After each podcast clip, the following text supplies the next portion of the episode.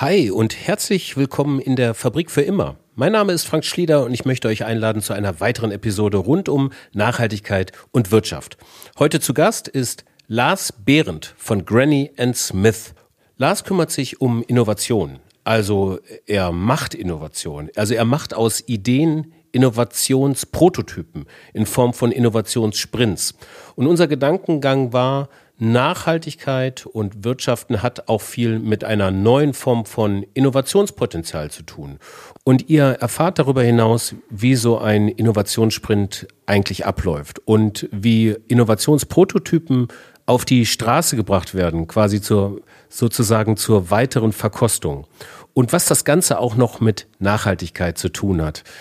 Ja, und wenn euch diese Episode gefallen wird, dann teilt sie doch einfach an alle Leute, die ihr kennt, die mit Innovation befasst sind oder auch mehr darüber wissen möchten. Also viel Spaß und Sinn in der Fabrik für immer.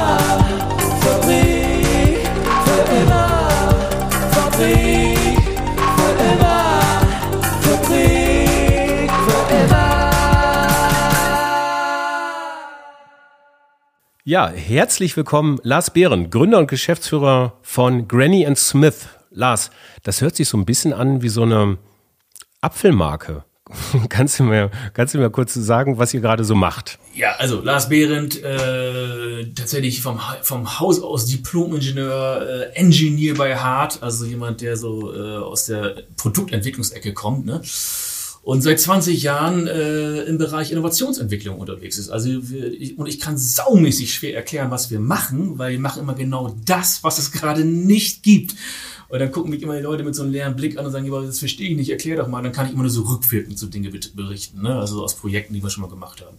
Ja, und Granny Smith ist einfach aus der, aus der ähm, Tradition geboren. Es waren mal zwei Unternehmen, die zusammengekommen sind. Äh, wir haben unglaublich viel für Apple gemacht, äh, Apple-Produkte, Apps, die ersten Apps damals entwickelt, rauf und runter. Und wir so, lass uns irgendeinen Namen finden, der in die Richtung irgendwie so geht. Ja, und dann ist dann, äh, damals gab es ja den Granny Smith Apfel, aber es gab nicht Granny und Smith, es waren nämlich halt zwei Firmen, die zusammengekommen sind. Und die Marke durfte man sogar eintragen für den Bereich, was wir machen. Und so, okay, dann ist es das. So, da, da kommt die Historie. Also ihr macht das seit 20 Jahren, seid im Bereich der Innovationsentwicklung tätig. Ich verstehe das so, ihr innoviert äh, an Prototypen und dergleichen, die später wahrscheinlich gar nicht das Licht der Welt groß entblicken. Das ist so eine Art Arbeit im Dunklen, kann ich mir das so vorstellen?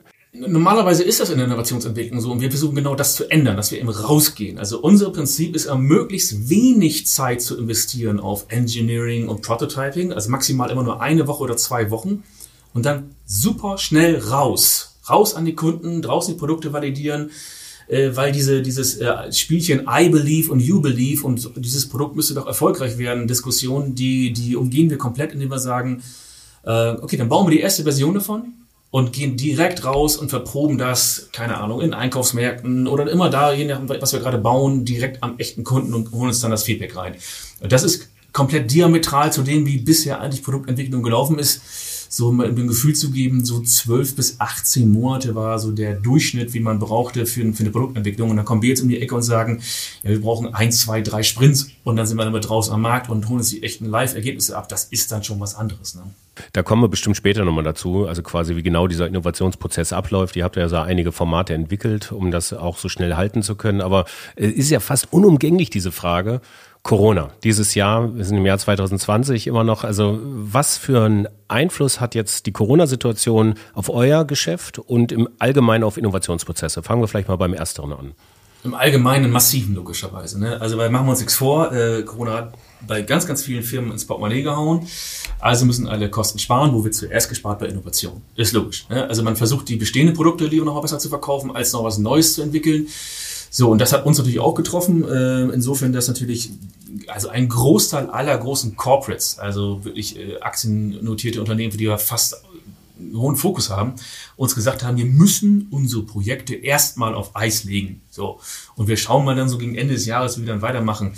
Ähm, ja, äh, da, da ich aber auch, wie gesagt, schon ein bisschen Erfahrung habe und so ein ähnliches Szenario im Jahr 2000 und äh, 2007 ja auch schon mal hatte, so ein bisschen krisenerprobt bin und auch diese Sprüche äh, auch schon kannte, das nehme ich auch gar kein Übel, haben wir uns nicht darauf verlassen, dass dann irgendwann mal irgendwie die Corporates zurückkommen, sondern wir haben direkt gesagt, okay, dann Strategieschwenk. Äh, wir kramen die große Förderkeule aus, wir gehen auf äh, die KMUs, wir gehen auf Startups und ähm, stürzen uns auf die und fangen wieder bei denen an zu arbeiten. Und das hat super geil funktioniert, werden also die gesamte, die gesamte Zeit durch äh, volle Auslastung, keine Kurzarbeit, äh, wo man sagen muss, in unserer Branche, ich glaube 90 Prozent aller, aller Dienstleister hatten Kurzarbeit.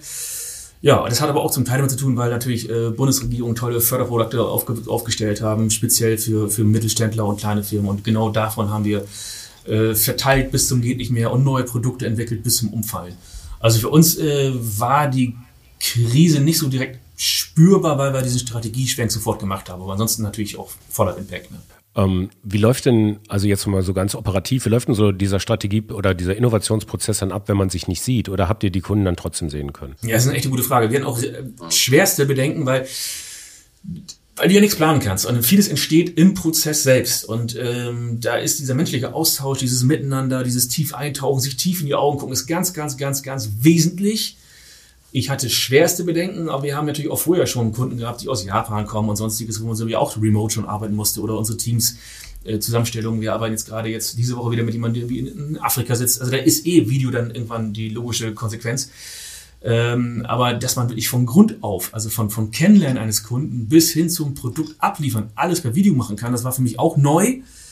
Äh, ja, es funktioniert und trotzdem bin ich Fan von dem persönlichen Austausch, weil ich einfach überzeugt bin, wir sind soziale Wesen, wir müssen tief eintauchen, wir müssen uns tief in die Augen schauen.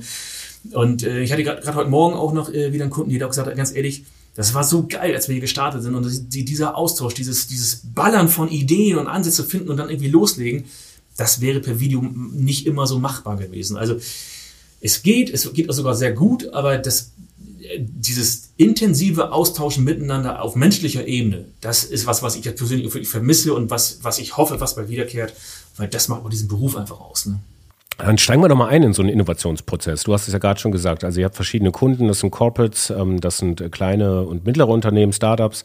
Ähm, wie geht das los? Wie kommen sie auf euch zu? Also kann man das vorstellen. Dann gibt es eine E-Mail an info at grannyandSmith.com. Äh, hallo, ich hätte da mal was, aber wir wissen noch nicht so richtig wie. Äh, und vielleicht nimm uns mal mit auf diese Reise, dieses Onboardings. Auch da wieder, es gibt nicht die Reise. Also, aber ich kann zumindest mal das, das Irrbild schon mal direkt beradigen. Also, dass wir auf einer grünen Wiese und hier kommt der Multimillionär um die Ecke getanzt und sagt, bau mir doch mal was Schönes äh, das kommt extrem selten vor. Ähm, kommt vor, zuletzt zum Beispiel mit ähm, Georg Kofler, den man ja aus der Höhle der Löwen kennt, äh, der da gerade Premiere und ProSieben verkauft hat und kam und gesagt, ich, ich habe Bock, unternehmerisch noch anzugreifen, bin jung, ich hab, mach, such mir mal die allergeilste Branche raus und entwickel mir ein Geschäftsmodell, was da alles wegrasiert. Ja, also leicht bayerischen äh, Akzent, ne?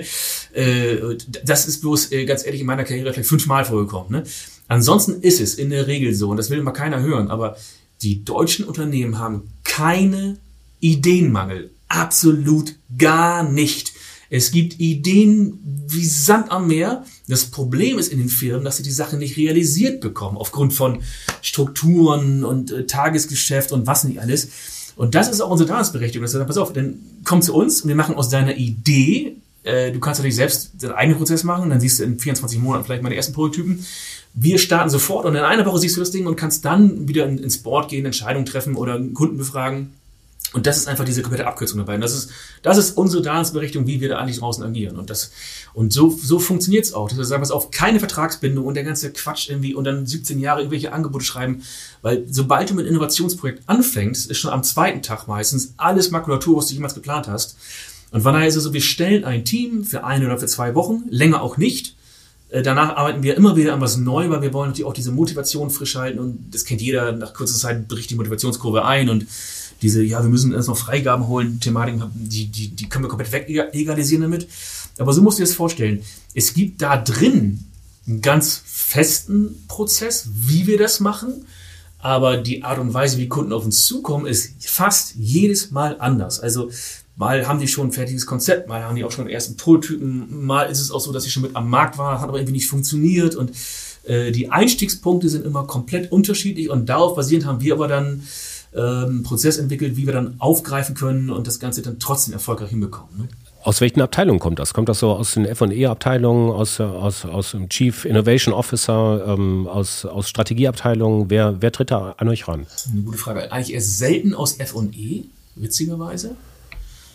Ganz, ganz häufig, äh, ich weiß nicht, ob ich so sagen darf, aber ist halt nur die Wirklichkeit, tatsächlich die sogenannten C-Levels, dass hier wirklich einer eine Empfehlung bekommen hat, ich habe die Schnauze voll, wir kommen mit unseren eigenen Prozessen nicht voran. Äh, ich habe gehört von den Grannies, die rufe ich jetzt an und die müssen wir jetzt bauen, weil ich will 1. Juli will ich damit online gehen. Wir haben noch sieben Wochen Zeit äh, und das Startup muss stehen. So, ich ertrage es einfach nicht mehr. Ich hole das Team mit dabei, die unterstützen meine, meine internen Leute und dann bitte Vollgas und Deadline und das Ding muss stehen. So, so, das ist der häufigste Ansatzpunkt. Äh, ganz, ganz wenig haben wir auch äh, Marketing. Äh, also meistens sind es halt die Leute, die aus der Produktentwicklung kommen und mit dem herkömmlichen Prozess einfach ja, grottenunzufrieden sind. Das muss man einfach so sagen. Ich, ich, ich will nicht nochmal wieder irgendwie 24 Monate meines Lebens damit verbringen, dass wir äh, Produkte entwickeln, die noch nicht einmal draußen am Kunden gewesen sind, sondern ich will möglichst schnell raus. Ich, die, die, die Offenheit dafür, für diese Arbeitsweise, die nimmt immer mehr zu, weil das andere dann doch sehr frustrierend ist. Ne? Du kommst ja aus dem Engineering eigentlich, aber die Kunden sind branchenübergreifend. Genau, das ist witzig, weil äh, jedes Mal gesagt wird, ja, aber ihr habt doch gar kein Know-how jetzt, sagen wir mal, äh, äh Schiffbau. Ja, nee, wir haben Projekte im Schiffbau gemacht, ohne Ahnung vom Schiffbau zu haben. Das Interessante ist aber, dass wir eben wissen, wie Innovation per se funktioniert und wie die Prozesse funktionieren, damit was das Licht der Welt erblickt. Äh, das bringen wir ein. Das Fach-Know-how ist doch auf Kundenseite in epischer Breite und Tiefe verfügbar. Also wir müssen ja nicht nochmal schlauer sein als der Kunde, sondern wir sind nur diejenigen, die, die, die das Know-how einbringen und die Methodik mitbringen, dass das endlich auf die Straße kommt. Und das wird sehr, sehr dankend entgegengenommen, weil wir wollen ja auch nicht schlauer sein als irgendjemand oder besser oder schöner, als der Quatsch, sondern wir bringen eben das mit, ähm, dass die Produkte endlich in, in die Wirklichkeit bekommen und das Licht der Welt erblicken. Ne? Okay, also jetzt hatten wir quasi so, so eine gewisse Anbahnungsphase, ähm, die unterschiedliche Natur aus unterschiedlichen Branchen, von unterschiedlichen Menschen kommen kann, meist C-Level. Ähm, jetzt ähm, also Tag, Tag eins. Ne? Also wie, wie geht's in eurem Innovationsprozess dann weiter? Was konkret müsst ihr da machen? Also, also grundsätzlich vorweg läuft es immer so, dass der Kunde für uns immer eine sogenannte Pressemitteilung aus der Zukunft schreiben muss und wir auch keine äh, ich, DIN-Leitsordner gefüllte Briefings mehr entgegennehmen, weil das in der Regel, äh, wie gesagt, an Tag zwei Makulatur ist, sondern einfach nur eine, eine Pressemitteilung aus der Zukunft, wo er so tut, als ob einfach das Handelsblatt im Jahr 2025 über das Unternehmen berichtet, aus der Perspektive, was denn der Impact gewesen ist. Und das ist unser Briefing. Und damit gehen wir erstmal ins Team und schauen, finden wir denn überhaupt jemand, der darauf resoniert, der sagt, da habe ich Bock mitzugestalten, das, das triggert mich, das ist was für mich. Weil wenn, wenn dann automatisch kommt, du, ach, weiß ich auch nicht, also irgendwie ähm, kann da nichts drin finden, dann ist es saumäßig schwer, da ein Produkt rauszuentwickeln, was wirklich auch durchzündet. Und so versuchen wir halt die Teams so zusammenzustellen, da sind halt Designer, Ingenieure, Techniker, äh, Geschäftsmodellexperten, äh, Teams übrigens nie größer als fünf Leute, dann wird's auch wieder langsam. Aber Leute, die sagen, das ist geil. Da habe ich wirklich Bock drauf, da wirklich mit und ich hätte auch schon einen groben Ansatz, was ich beitragen kann. Das ist das ganz, ganz wenig. Und dann suchen wir uns ein bisschen die Kunden aus, ähm, die zu uns passen, aber jetzt nicht im Sinne von Nase hoch, sondern im Sinne von, glauben wir da wirklich dran, dass das ein Erfolg werden kann? Ja, so rum. Ja? Das heißt, es ist ein bisschen so ein Bewerbungsprozess, äh, tatsächlich ist ähnlich wie bei Höhle der Löwen bei uns. Das ist aber nicht böse gemeint, sondern im Sinne von resonieren wir darauf und haben eine Chance, was Erfolgreiches daraus zu machen. So muss ich es vorstellen. Und dann ist es so, wenn man richtig reingeht in den Sprint, macht man gemeinsam Kick-Off-Workshop, definiert, was wollen wir denn wirklich erreichen. Klar, so, so wenn man sagt, äh, fünf Tage, was kann man denn, kann man ja die Welt neu erfinden, sondern man muss gucken, äh, wo ist unser absoluter Fokus. Und dann ist es auch so, die ersten ein, zwei Tage sind jedes Mal ein Höllenritt. Ne, weil du musst diese unterschiedlichen Vorstellungen synchronisieren, da sind ja ähm, Leute mit an Bord. Der eine hat einen sehr strukturierten Blickwinkel, der andere hat einen sehr Geschäftsmodellblickwinkel, der andere kommt aus der Designrichtung. Alle streiten sich äh, über das Gemeinsame. Ähm, da ist viel, viel Reibung im Prozess drin, richtig viel Reibung. Aber witzigerweise ist es genau das, was es ausmacht, damit am Ende ein Produkt entsteht, was ähm, überhaupt eine Marktchance hat. Und äh, wir arbeiten dann nach dem Pareto-Prinzip, ähm, sprich 80-20. Äh, heißt also, kennt jeder, die letzten 20 Prozent eines Projekts brauchen nochmal genauso viel Aufwand wie die ersten 80 Prozent. Das versuchen wir komplett zu vermeiden, indem wir sagen, pass auf, äh, wir machen zum Beispiel jetzt eine Positionierung des Produkts und die muss, du hast jetzt, es ist 10.15 Uhr, du hast bis 11 Uhr Zeit. Ich würde ja jeder normale Dienstleister würde sagen, bist du bescheuert? Er braucht zwei Wochen für. Nie im Leben. Wie soll das denn funktionieren? Ja, pass auf, einfach nur, mach mal 70, 80 Prozent. Schreib mal runter. Äh, drei Leute gehen ins stille Kämmerlein und um 11 Uhr treffen wir uns wieder. Dann treffen wir uns um 11 Uhr und ja, es ist halb fertig, aber die wesentlichen Punkte sind drin. Dann werden die kurz heiß diskutiert, äh, auch nicht per Meetings oder so ein Quatsch, sondern nur kurz ein Stand-up. Äh, man einigt sich auf die wesentlichsten Punkte und geht dann wieder auseinander mit der nächsten Aufgabenstellung. Sagen wir mal jetzt zum Beispiel, okay, das Produkt muss irgendeine visuelle Klammer bekommen. Dann sucht ihr doch mal raus, was geht, wie könnt ihr euch das vorstellen? Macht mal erste Scribbles irgendwas. Äh, wir gehen 11.15 Uhr auseinander und jeder weiß, 12 Uhr ist Schluss. So, und das ist auch schon ein Großteil dieser Magic. Ähm, ja gut, äh, steckt ein bisschen mehr dahinter, aber so jetzt, um das mal halbwegs greifbar zu machen, warum wir in der Lage sind, in so kurzen Zeitintervallen Dinge zu entwickeln. Das ist jetzt, äh, ist der Kunde eigentlich immer mit dabei? Ist der Kunde part of the game? Du, du kannst sich aussuchen. Also, ähm, was, was, was, also häufig kriegen wir die Anfrage, darf ich dabei sein und darf ich auch über die Schulter gucken? Äh, nee. Da, also, ja, du darfst dabei sein, logisch, aber du kannst ja schlecht jemanden jetzt einen Ingenieur über die Schulter gucken, wie er dann anfängt, dann den Lötkolben zu schwingen. Das ist irgendwie komisch, ja. Also, das, das, das ist ja kein Zoo. Ne? Also wenn, dann bist du mit dabei und kriegst selbst Aufgaben und bist, musst, musst selbst äh, voll mitgreifen und das macht Sinn. Ansonsten gibt es natürlich auch Kunden, die sagen, ja, habe ich auch keine Zeit für. Dann werden sie zweimal am Tag ganz intensiv per halbstündiger Videokonferenz informiert, wie der Stand ist, auch mit halbfertigen Dingen. Oder ähm, kriegen zwischendurch immer kurze Assets. Also äh, das ist, das ist halt auch the magic. Wir Ingenieure neigen ja dazu, es muss immer alles perfekt sein. Und niemals würden wir ein halb perfektes Produkt irgendwie auch jemandem schon mal einen Kunden zeigen.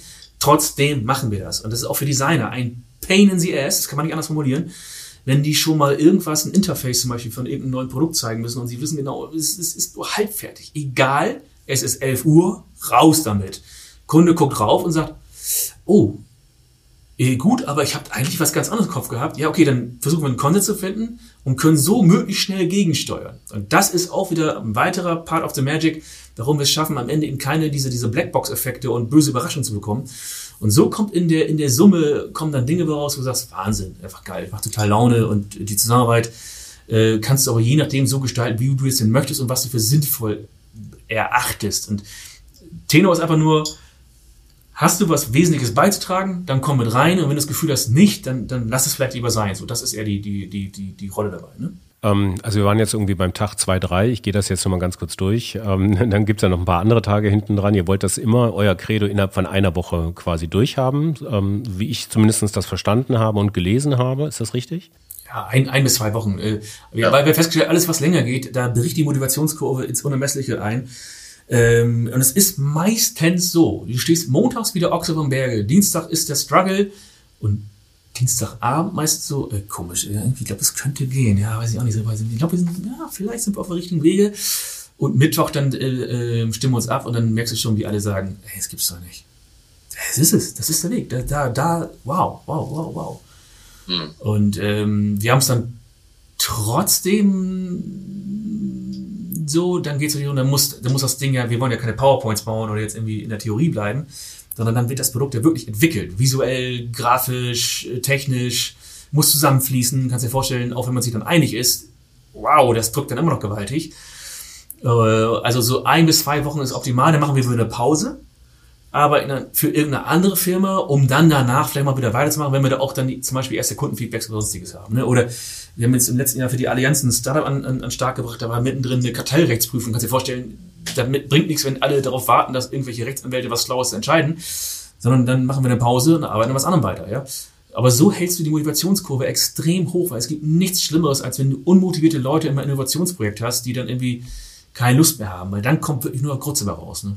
Also ähm, ihr habt dann quasi die ersten, naja, die ersten Look and Feels abgestimmt. Äh, das kann jetzt im, im digitalen Bereich eben das Frontend sein, was dann quasi schon ein gewisses Layout hat, ähm, aber noch nicht die Technologie darunter, irgendwie, dass die UX funktioniert. Es kann ähm, im, äh, ja, im herstellenden Bereich bereits ein äh, CAD-Design oder sonst was sein, wo man einfach schon was sehen kann. Und dann geht ihr quasi in die Ausproduktion nach der Abnahme und fangt an, ähm, da was Greifbares herzustellen. Ja, ganz genau. Naja, und das Thema ist halt, es, es sind komplette Startups, die wir entwickeln. Es sind immer physikalische Produkte. Jetzt in der Corona-Krise hatten wir einen zusammenklappbaren äh, Einkaufswagen entwickelt. Ähm, den haben wir dann 3D gedruckt, äh, erstmal im, im Verhältnis 1 zu 4 dann äh, im nächsten Sprint gleich aus Aluminium eingebaut, im, im Verhältnis 1 zu 1 und so weiter und so weiter. So muss ich ungefähr vorstellen. Möglichst schnell immer der Sache sich nähern und möglichst was Greifbares auf den Tisch bekommen ähm, sodass man wegkommt von diesen ähm, Interpretationen, die in den jeweiligen Köpfen sind. Ja, also das, das, sobald das Produkt auf dem St Tisch steht oder jetzt im digitalen Raum ich es bedienen kann, dann sagt ja jemand, ach so, ach so, ja, das finde ich gut. äh, wow, ach so, kann ich es bedienen. Oder jemand sagt dir auch klipp und klar, nee, äh, habe ich mir anders vorgestellt. Und das ist das, wovon wir wirklich leben. Also wir machen auch keine Befragung im Sinne von Marktforschung, sondern wir beobachten einfach nur. Kann damit umgehen? Ne? Jetzt in diesen, diesen, diesen Einkaufswagen, ähm, kann er den wirklich mit, mit einem Klapp ins Auto bringen und zu Hause wieder raus? Geht das wirklich, obwohl der vollgeladen ist mit einem Einkauf von irgendwie, was ich, 50 Kilo? So, da kannst du lange in der Theorie darüber diskutieren. Das musst du in der Praxis ausprobieren. Und dann lernst du, okay, wie in unserem Fall, der war zu schwer. der war einfach zu schwer. So, also Leichtbauexperten ran, nächster Sprint, so, wie gehen wir da jetzt ran? Ja, mache ich aus, mach ich, mach ich aus, aus Kunststoff und, und mache da m, statt aus, aus dem vollen äh, mit, mit Aluminiumprofilen mache ich dann so ein dies, das, jenes und zack, hast du eine Lösung wieder. Ne? Und das ist halt so ein bisschen die Idee dahinter. Also nicht immer ähm, sich festbohren und festfahren, sondern mit einer gewissen Leichtigkeit rangehen. Und genau diese Leichtigkeit haben wir heute in der Produktentwicklung in ganz vielen Bereichen einfach noch nicht. Ne? Weil die Leute haben Angst davor haben zu scheitern, Angst davor haben, Halbfertiges zu zeigen und so weiter und so weiter. Ich würde gerne mal ähm, darauf zu sprechen kommen, auf die, naja, auf die Widerstandsfähigkeit neuer Produkte und Geschäftsmodellinnovationen am Markt. Ne? Also quasi das, wenn ihr den Prototypen dann letztendlich fertig habt und es wird dann präsentiert da draußen. Ähm, so wie hoch, was ist so die Ratio an, an Markteintritt äh, und äh, Absage des ganzen Projektes? Kannst du das? Äh, also die, die, die globale ist grausam, wenn ich hier sage, fällt es rüber, die ist über 90 Prozent aller Produkteinführungen scheitern. Ist ganz, ganz schlimm und tut auch richtig weh. Äh, das hat aber auch damit zu tun, dass man natürlich im herkömmlichen Prozess äh, eben den Kunden nicht einbindet. So, und wenn du so willst, wie, wie wir rangehen, äh, kann, kannst du theoretisch die Scheiterquote sogar auf Null drücken, weil du ja permanent draußen am Markt bist und beobachtest, was geht und was geht nicht. Und wenn wir feststellen, dass was nicht geht, dann gehen wir wieder zurück im Sprint, justieren das weg, was eben nicht geht und richten das Produkt anders aus. Gehen wieder raus, sammeln Erfahrung, richten wieder neu aus. Das ist natürlich äh, eine komplett andere Arbeitsweise, aber so kannst du tatsächlich, äh, wenn die, also wenn die Grundidee natürlich voll Banane ist, äh, dann hilft auch so eine Arbeitsweise nicht. Aber solche Projekte nehmen wir ja gar nicht erst an. Ne? Also es muss schon schon grundsätzlich in den jeweiligen Personen resonieren, zu sagen, ja, das hat eine Chance, das hat wirklich eine Chance verfolgt. Ne? Aber so, das ist das ist die Magic dahinter, dass eben genau mehr nicht mehr dieses dieses Problem passiert eben, ja, ich, ich, ich glaube, das muss eine Bombe sein. Das haben wir früher auch so gemacht. Und dann äh, plötzlich war es am Markt und dann ging dies nicht, ging das nicht, ging jenes nicht. Äh, oder wir haben früher probiert mit diesen äh, Crowdfunding-Kampagnen und so, dann hat die Crowdfunding-Kampagne immer nicht gezündet. Ja, weil äh, wir einfach früher immer versucht haben, 8000 Features rein, die Eierlinge, Wollmilchsau und noch ein geileres Design. Ja, aber scheiße, wir haben völlig vergessen, das Problem des Kunden zu lösen oder einen echten Wert reinzubringen. Und das ist so, das ist so ein rückblickend, äh, könnte ich mir auch äh, bei vielen Produkten wirklich in den Arsch beißen, weil da haben wir echt wirklich Scheiße gebaut, muss man klipp und klar sagen. Das war, wir waren mit vollem Herzen dabei, waren unfassbar enttäuscht, als dann vielleicht, äh, weiß ich noch, nur ein paar 10.000 Euro zusammengekommen in so einer Crowdfunding-Kampagne, obwohl das Produkt so geil war. Wir haben so lange geglaubt, ja, wir hätten mal ein bisschen fragen müssen. Und dann kommen die Kommentare rein, ey, warum denn dies, warum das? Und merkst schon so, oh scheiße, können wir nochmal neu, können wir nochmal neu anfangen? Und daher kommt es. Also diese ganze Methodik ist wirklich born from the struggle, dass wir auch gesagt haben, wir haben keine Lust mehr drauf, einfach irgendwas zu entwickeln, unser Herzblut reinzubringen, unsere, unsere Lebenszeit reinzubringen und dann nur festzustellen, scheiße, ah, Mist, hätten wir es vorher gewusst. Sondern da einfach ähm, kleine iterative Schritte, Elon Musk macht es ja auch vor, selbst im Autobereich geht das, ja. Das hätte im Automobilbereich mit sieben Jahren Zyklus, die wir vor kurzem noch hatten, ja niemals, äh, hätte irgendwer gesagt, das ist unmöglich, ne? Er macht's, er lässt die Produkte reifen, auch am Kunden. Ja, und dann gibt's auch mal wirklich böse Erlebnisse, wo irgendwas äh, mit Unfällen und sonstiges passiert. Das ist natürlich ein Extrembeispiel. Im Luft- und Raumfahrtbereich geht es zum Beispiel nicht, weil man dann Freigabenbereiche braucht. Aber selbst da haben wir schon Produkte entwickelt. Ähm, mit sogenannten Mockups und Prototypes äh, und sie direkt äh, validiert. Das geht, man kann das machen, ja. Und es ist einfach eine andere Art und Weise der Herangehensweise, eine andere Haltung, eine andere, ja, eine komplett andere neue Thematik kurz auf den Preis so zu sprechen zu kommen. Also wie viel, wie groß muss der Geldbeutel sein, so der Kunden? Also was ist so, äh, wie kann ich mir so ein, also auch monetär so ein Entwicklungsprozess vorstellen? So ein zwei, zwei Wochen Sprint. Habt ihr da feste Kurse? Ja, ja genau. Wir haben, wir haben Festpreise, aber hier nicht nennen, weil der permanent steigt. Nein, Quatsch. Nein, wir, wir machen das zum Festpreis, aber es ist im Prinzip auch nicht, es ist, wir stellen ja, ähm, wir stellen exklusive Teams zusammen und je nach Teamgröße variiert ein bisschen der Preis. Ne? Also wenn du sagst, ich brauche jetzt aber ein paar mehr Leute, dann kann man das machen. Und wenn jetzt jemand sagt, ja, ich will aber 17 Sprints buchen über die nächsten zwei Jahre, dann kann man auch miteinander mal reden, aber im Großen und Ganzen ist das Ding fix. Nein, das ist aber gar nicht, das steht gar nicht so sehr im Vordergrund. Im, Im Vordergrund steht eigentlich eher, was ich einsparen kann. Weil wenn du davon ausgehst, dass du eigene Teams aufgleisen musst, äh, eigene Experten einstellen musst, die dann 18 bis 24 Monate an irgendwelchen Projekten rumrödeln oder meinetwegen jetzt neuerdings ja nur noch 12 bis 18 Monate, ja, das musst du mal gegenrechnen. Also im Grunde genommen wissen wir, dass wir mit unserer Methodik, äh, ähm, also jetzt hat mal ein Kunde hat's für sich validiert, da haben wir genau vorher nachher verglichen, da waren es über 300.000 Euro Einsparung im Vergleich zu einer herkömmlichen Produktentwicklung. So rum muss man eigentlich argumentieren. Ähm, dann wird ein Schuh draus, weil die Personalkosten hast du eh, die laufen ja sowieso, wir beschleunigen ja den Prozess. Ja? Und, und klar, muss man uns als Dienstleister dazu buchen ähm, und das kannst du ja, weil wir eben keine Vertragsbindung oder irgendeinen Quatsch machen, das, da bist du ja flexibel, so in dem Motto, dass du sagst, okay, wenn mir das überhaupt nicht gefällt, dann, dann sage ich halt in einer Woche Ciao und ähm, suche mir halt irgendeinen anderen, der es besser könnte oder sowas. Ja, auch das, da bist du ja frei. Ne? Aber ich mutmaße mal, ich meine, ihr rechnet wahrscheinlich da eher mit äh, Honorar, Tageshonoraren, so verschiedene Teambeteiligten, aber ich denke mal, so mittlere fünfstellige Beträge darf man da schon mitnehmen, ne? Ja, klar, der, darunter wäre es auch lächerlich, ne?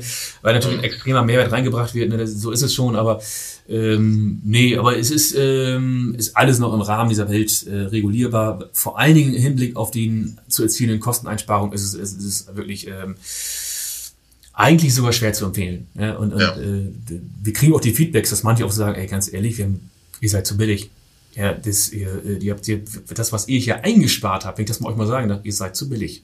Also das ist, äh, kriegt mal so ein Feedback. Also das ist natürlich auch so, okay, spannend. Ne? Aber uns geht's nicht so sehr ums Geld, das ist nicht das Thema, sondern ja, ja. Ähm, das würde ich diesen Beruf auch nicht machen, weil eben das, was dieses Beschriebene, dieses äh, in jedem Innovationsprozess am Anfang ja wirklich wie ein Hornochse zu stehen, äh, nicht wissen, wie der Weg geht. Das ist extrem anstrengend und wir haben es häufig so, dass auf dem Freitag, äh, wenn wir dann nochmal richtig durchsprinten, da sind die T-Shirts nass, ne? Äh, da gibt es sicherlich, äh, es gibt angenehme Art und Weise, um Geld zu verdienen. Dann hätte es vielleicht Immobilienmakler werden sollen oder irgendwas. Aber es ist einfach so, das ist Berufung für mich. Das ist wirklich intrinsisch von innen heraus. Und nur solche Leute will ich auch im Team hier haben, die, die auch sagen, ich habe da richtig Bock drauf und jede Woche neue Herausforderungen und zusehen, wie was wächst, äh, zuschauen, wie was erfolgreich wird, mitgestalten, anfassen und die, man sagt immer so, die Zukunft aktiv gestalten. Das kannst du hier wirklich, ne? Und das ist einfach das, was so zufrieden macht an diesem Beruf. Und ja, klar, muss es auch irgendwie fair bezahlt werden und gut bezahlt werden. Kannst dir vorstellen, müssen natürlich auch immer fortbildungsmäßig, technologisch immer den, den neuesten Scheiß hier am Start haben, alles. Das kostet natürlich auch ein wahnsinniges Geld. Wir haben ein wunderschönes Gebäude hier und alles, ne? die Räumlichkeiten, die Infrastruktur. Ja, klar. Aber im Verhältnis dazu ist es immer noch günstig. Nun sind wir hier in der Fabrik für immer. Ja, also die Fabrik für immer beschäftigt sich ja um nachhaltiges Wirtschaften, also in Form von klimaneutralen, ressourcenschonenden, innovativen Wirtschaften ähm, für eine nachhaltigere Zukunft. Ähm, was mich interessieren würde, also kommen die Kunden mit diesen Anliegen jetzt schon zu euch? Ist das part of the game ähm, der deutschen Wirtschaft schon? Jein. Also Anfang, also bis 2019 haben sehr, sehr viele da sehr, sehr schlau drüber geredet, aber nie so, also vielleicht mal ein Produktchen äh, neu ausgerichtet, vielleicht mal eine Range neu ausgerichtet, das war's dann auch. Anfang 2020 haben wir zwei Firmen komplett dabei begleitet, zu 100% umzustellen. Also wirklich den Kern Nachhaltigkeit in ihren Fokus zu stellen und alles andere Nachrichten, Ausrede, da habe ich auch wirklich einen Hut vorgezogen, absolut. Dann kam halt eben fucking Corona und äh, ganz ehrlich, seitdem ist das Thema wieder ein bisschen auf Halde, das muss man fairerweise gestehen. Ähm, wir hatten Anfang des Jahres einen ganz witzigen Workshop, da hat so ein äh, Hochschulprofessor eine Aufstellung gemacht. Weißt du, was das ist? Äh, ich kenne das auch so aus der Psychotherapie oder ja. sowas, ne? so, so, eine Aufstellung, Familienaufstellung und so, glaube ich. Und das ne? hat er mit ja. Businessleuten gemacht. Das war super geil. Auf der einen Seite war halt, waren die Firmen und auf der anderen Seite waren die Kunden. Und es war unfassbar plakativ und es stimmte eins zu eins. Wir haben dann dazwischen die Produkte äh, platziert, die einmal sehr nachhaltig waren und einmal eher kostengünstig. Ja? Und du konntest halt an dieser Aufstellung sowas von eindeutig ablesen, der deutsche Kunde, ja, er will es wohl, es muss aber finanziell abbildbar sein. Und die Unternehmen, ja, sie wollen es wohl, aber Vordergrund eins ist die Wirtschaftlichkeit. Machen wir uns nichts vor. Das heißt, alles das, was wir da entwickeln, muss als allererstes unter dem Hinblick der Wirtschaftlichkeit funktionieren. Und dann äh, an Punkt zwei kommt die Nachhaltigkeit. So, und das ist, hat sich aber in diesem Jahr, also zum Glück vor Corona, deutlich gewandelt, ähm, in, nämlich in der Form, dass also die ganzen Nachhaltigkeitsbeauftragten in den Unternehmen nicht einfach nur lustige Kasperle sind, ähm, die, wie sie häufig behandelt worden sind und wo Greenwashing und sonstiges betrieben worden ist, sondern dass sie jetzt endlich mal ernst genommen worden sind. Und ich hoffe, dass wenn wir diese Krise jetzt mal durchhaben, dass es genau so weitergeht wie davor. Und mein Bauchgefühl sagt mir, dass das passieren wird. Weil das Thema ist nicht mehr wegzudiskutieren. Und äh, nehmen wir doch mal den Automotive-Bereich. Äh, das ist dem wenigsten bekannt. Also ja, nach außen sieht man, jetzt fangen sie an, E-Mobile zu bauen. Ja, warum denn wohl? Weil die EU mit den äh, Strafzahlungen für die Durchschnittsflottenquotenemissionen so ins Kontor reinhauen wird, für den Fall, dass ich also das nicht hinbekommen sollte, dass also ich zukünftig nur noch äh, SUVs verkaufe oder E-Autos, dass ganze Unternehmen bedroht sind. Ja, also um das nochmal in Klartext zu sagen, da reguliert schon die EU und zwar ganz massiv. Und zwar so massiv, äh, ich will jetzt keine Namen nennen, aber es gibt, es gibt Hersteller draußen, die von ihren Durchschnittsflotten Verkäufen die Zahlen gerade nicht erreichen. Und das kann man ausrechnen, wie hoch die Strafen wären. Damit würden diese Unternehmen zerstört werden. So simple as that. Und du kannst dir vorstellen, dann kommt auch plötzlich Born from the Struggle jemand um die Ecke und sagt, okay, dann müssen wir neue Geschäftsmodelle entwickeln. Ja? Und da gibt es einige Vorreiter, wie es ein Volkswagen zum Beispiel macht. Was heißt Vorreiter? Ja, also im deutschen Bereich ein Vorreiter. Da gibt es andere, die sind noch wesentlich schneller. Die sagen, okay, wir entwickeln sowas wie Moja, also einen algorithmusbasierten äh, Taxidienst. Wir gehen voll rein in die E-Offensive. Äh, wir müssen die Ladeinfrastrukturen aufbauen. Punkt, Punkt, Punkt. Es gibt einige, die richtig Gas geben und andere gibt es, die noch ein bisschen zugucken und sagen, ja, das wird sich schon wegregulieren. Ja, aber das glaube ich ihm halt nicht. Äh, gut, ich glaube, durch Corona wird diese Strafzahlungsthematik vielleicht noch einmal ein bisschen aufgeschoben werden. Da ist aber rechtlich noch nichts ausgesprochen. Aber ansonsten, die steht ja Ende dieses Jahres an. Ne? Und das Jahr ist auch nicht mehr allzu lange hin. Bin gespannt, äh, wie der eine oder andere dann äh, schnappatmungstechnisch äh, durchs Leben kommt. Und aber es hört sich doch immer noch so an, dass quasi ähm, aus einer Innovationsperspektive heraus ähm, diese Prozesse hin zu nachhaltigen Innovationen, ressourcenschonenden Innovationen erst dann angeschossen, äh, angeschossen sage ich schon, erst, erst dann ähm, äh, angestoßen werden, wenn der Druck von außen im Grunde genommen groß genug ist, in diesem Fall von der Politik. Ist das auch deine Beobachtung? Muss nicht unbedingt Politik sein. Ähm, es, es, gibt auch Produkte, wo, wo gerade im Fashion-Bereich, wir, wir, wir, wir, begleiten gerade ein Startup im Fashion-Bereich, ähm, da ist es äh, so, dass natürlich äh, über, über Social Media und sonstiges einfach der Druck immer, immer größer wird. Ja, nur mal um dir eine, eine Größenordnung zu geben, da werden 25 bis 30 Prozent aller Klamotten, die produziert werden, erreichen niemals den Konsumenten, sondern werden direkt in die Tonne geschmissen aufgrund von diesem vollkommen veralteten äh, Vororderprinzip. Äh, wir bestellen äh, quasi dieses Jahr die Kollektion fürs nächste Jahr in der Hoffnung, dass sich dann verkauft. Also wie gesagt, was für ein Blödsinn.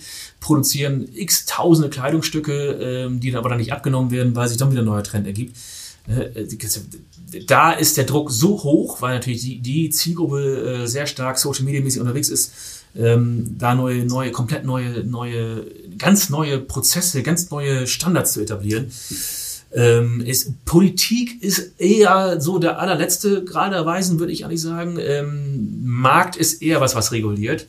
Mm, und am Ende ist es Profit. Leider äh, ist es Profit. Wir haben jetzt auch gerade wieder, selbst im Fashion-Bereich, wir haben halt jetzt rausgefunden auch, und das ist ein bisschen erschreckend, also jetzt kaufen wir sehr, sehr viele, kaufen wir ja nachhaltig ein. Also gerade von Generation Y, Generation Z. Wenn man mal genau nachbohrt, also ganz genau nachbauen. Warum kaufst du denn nachhaltig ein? Dann kommt, also Punkt eins ist dann, äh, weil mein Gegenüber von mir eigentlich auch glauben soll, dass ich nachhaltig bin, also sprich Image. Ja, also früher war es der große Boss auf mir, du kommst ja aus der Kategorie, bist aber auch Baujahr 73, ne? Mhm. Hast mich auch mal so Pullover gehabt war stolz drauf, ne? Das ist vorbei, sondern wenn dann dieses Fashion drauf ist, ja, nachhaltig ist das, weil andere von mir glauben, so ich bin nachhaltig.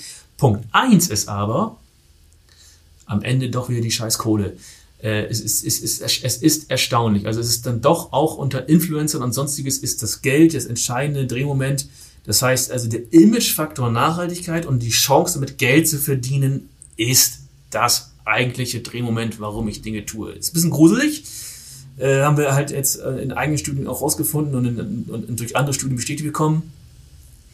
Aber ich sag mal so, wenn dahinter was Gutes steht und was Gutes passiert, kann ich damit mitgehen und dann setzen wir neue Trends und neue Standards und dann ist es ja auch okay. Und somit schützen wir am Ende des Tages dann doch die Umwelt. Aber der eigentliche Antrieb ist seltenst, ich möchte was Gutes für die Umwelt tun.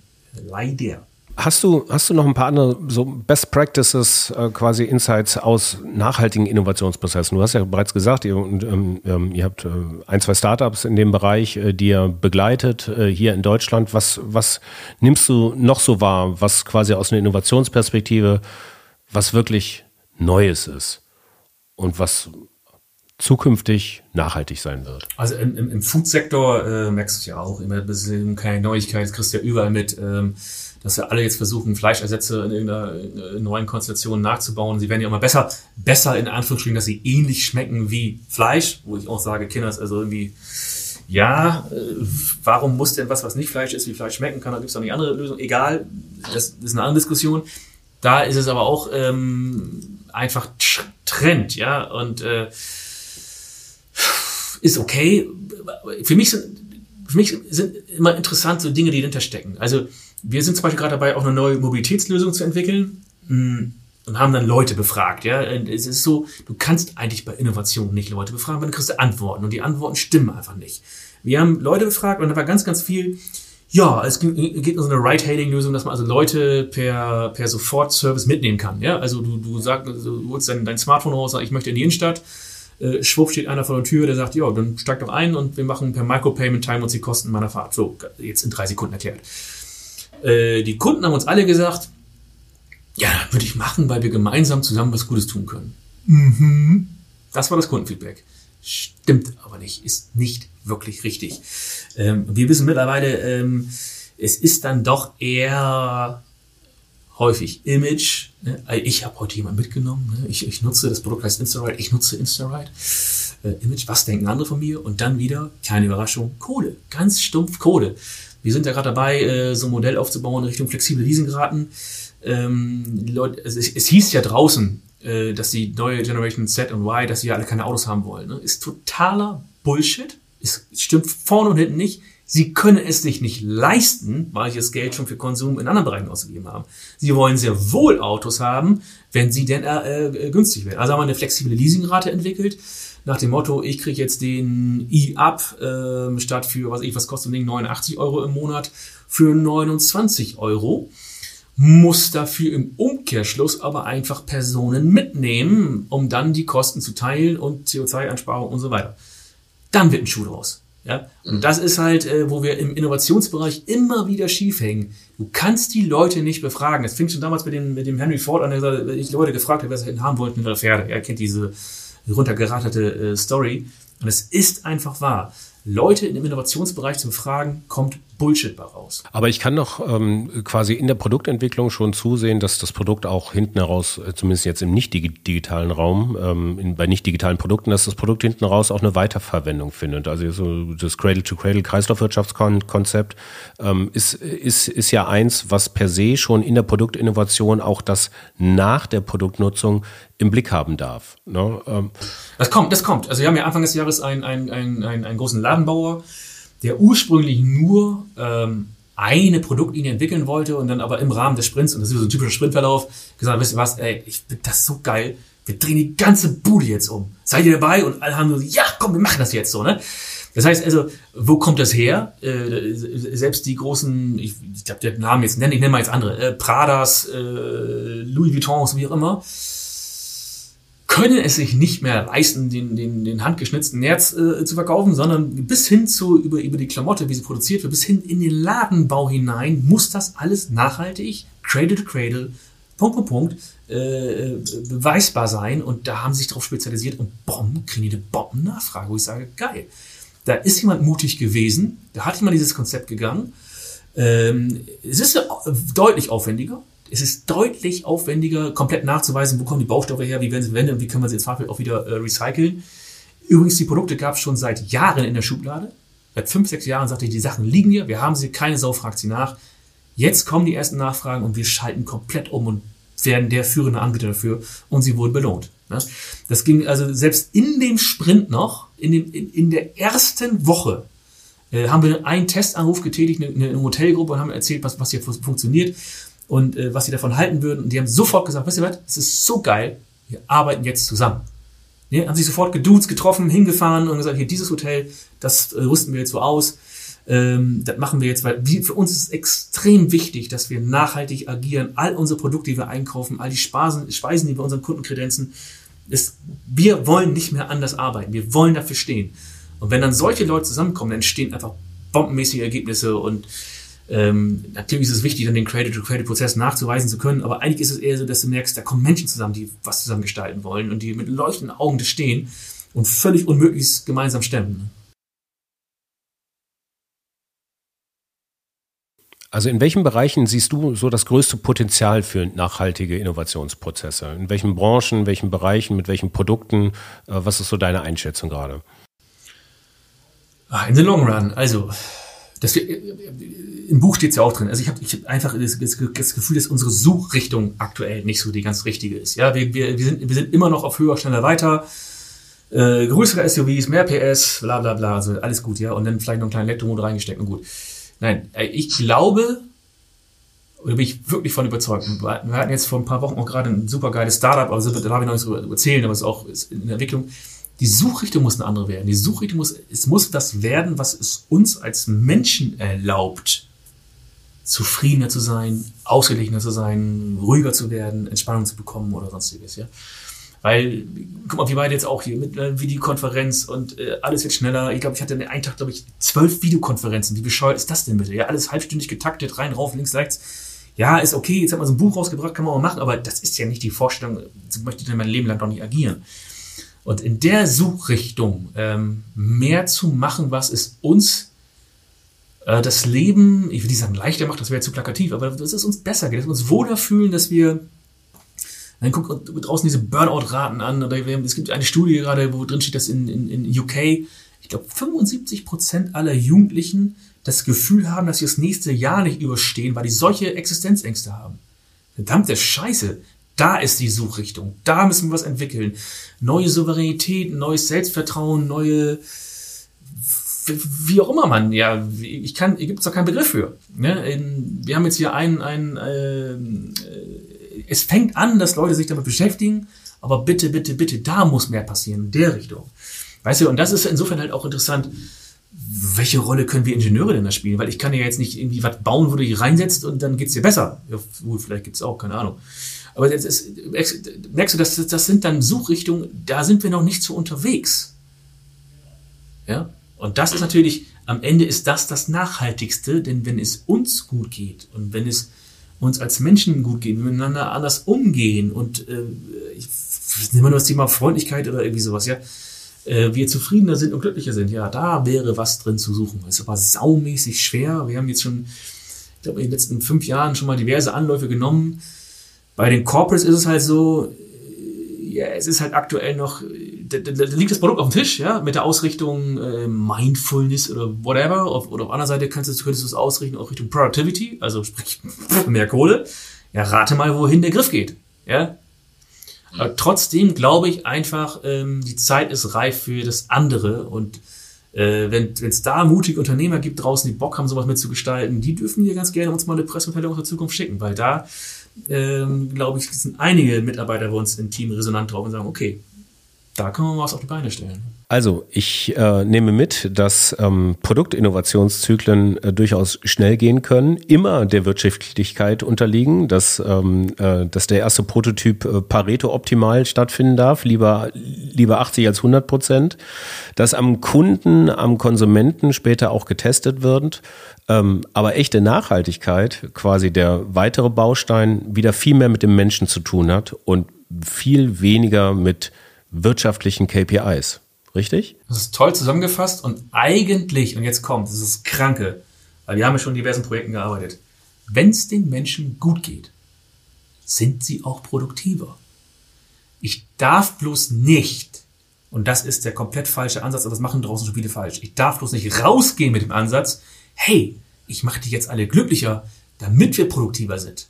Es ist schwer zu erklären, aber wir haben uns so intensiv mit der Thematik beschäftigt. Das geht voll in die Hose. Das, äh, das ist, was viele New Work, äh, wie New, New Work falsch verstehen und nachhaltig.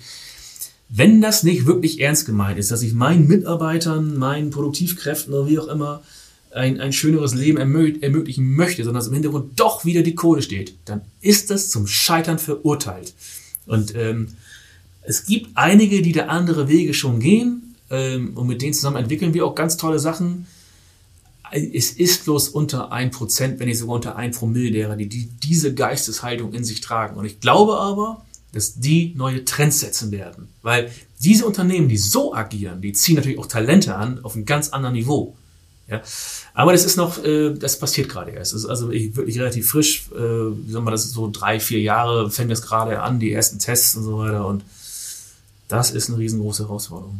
Wir in der Fabrik für immer sind äh, natürlich immer glücklich über glückliche HörerInnen, über glückliche Gäste und über glückliche Inhalte. Das war äh, Lars Behren von Granny Smith. Vielen Dank für die Insights und auf bald. Danke. Danke. Jo, das war der Fabrik für immer Podcast heute mit Lars Behrendt. Ähm, wenn euch diese Episode gefallen hat, ähm, teilt sie gerne, äh, wie eingangs schon erwähnt, und oder gebt uns Feedback, zum Beispiel via Mail an info at fabrikfürimmer.com. Natürlich freuen wir uns auch immer noch über gute Bewertungen bei Apple Podcast. In der nächsten Episode, nächsten Donnerstag, hören wir Marcel Peach Khalili. Und Marcel ist mit seiner Firma PNZ Produkte zur B Corporation geworden. Was es genau damit auf sich hat, zu dieser sehr speziellen Zertifizierung und welchen Prozess ein Unternehmen durchlaufen muss, um diese Zertifizierung zu erhalten, ein ganz spannendes Insight in der nächsten Episode von Fabrik für immer. Also, euch wünsche ich bis dahin erstmal einen schönen Tag, eine schöne Woche und bis bald. Fabrik